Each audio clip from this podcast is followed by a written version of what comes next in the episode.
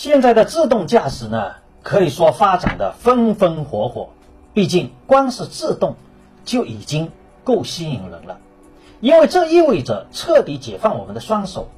而如果能实现完全安全的自动，更是将杜绝交通事故的发生。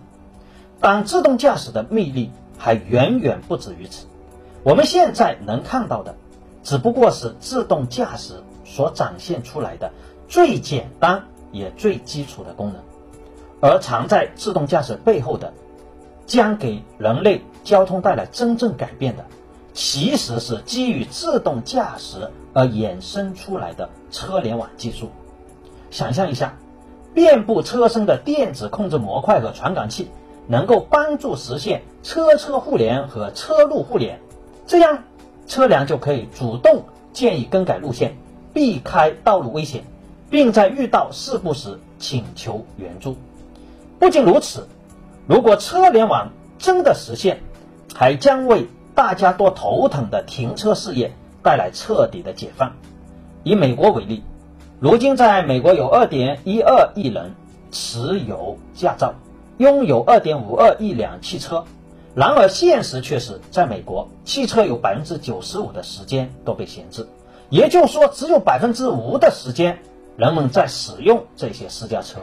这意味着，其余百分之九十五的时间，人们必须找一个地方停车。因此，很多人的家里还需要腾出很大一块地方用作车库和车道。人们工作的地方也必须要为这些车子预留空间，购物中心、医院、体育场、街道也是如此。正因为如此，摩根士丹利的金融分析师亚当·乔纳斯称，汽车为世界上利用率最低的资产，汽车业务为地球上最应该停止的业务。不过，自动驾驶和车联网的未来，却给了。人们能够拥有走向更健康的交通解决方案。我们试想一下，在不久的将来，大多数人将不再需要拥有或者驾驶汽车，而是依靠安全便捷的自动驾驶车辆提供服务，前往想去的目的地。出行服务公司呢，将提供全方位的交通服务，我们不用再操心停车、清洁、保养、保险和充电。拥有汽车。给人们带来的各种麻烦都将消失，我们不再需要买车安接和投保，也不再需要花时间开车停车或加油，交通也不会再令人头疼，只需要点一下手机，我们就可以约车。约来的车辆没有方向盘、油门和刹车踏板，大部分都是舒适的两座电动汽车。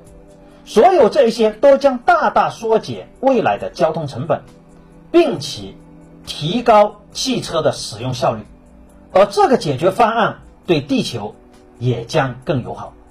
当然，目前我们离这个未来还是有相当的距离，不过我们也期待实现的那一天。而未来的这一天，才是相较于自动驾驶的自动更大的魅力所在。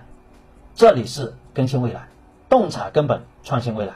我是根哥，我们下期再见。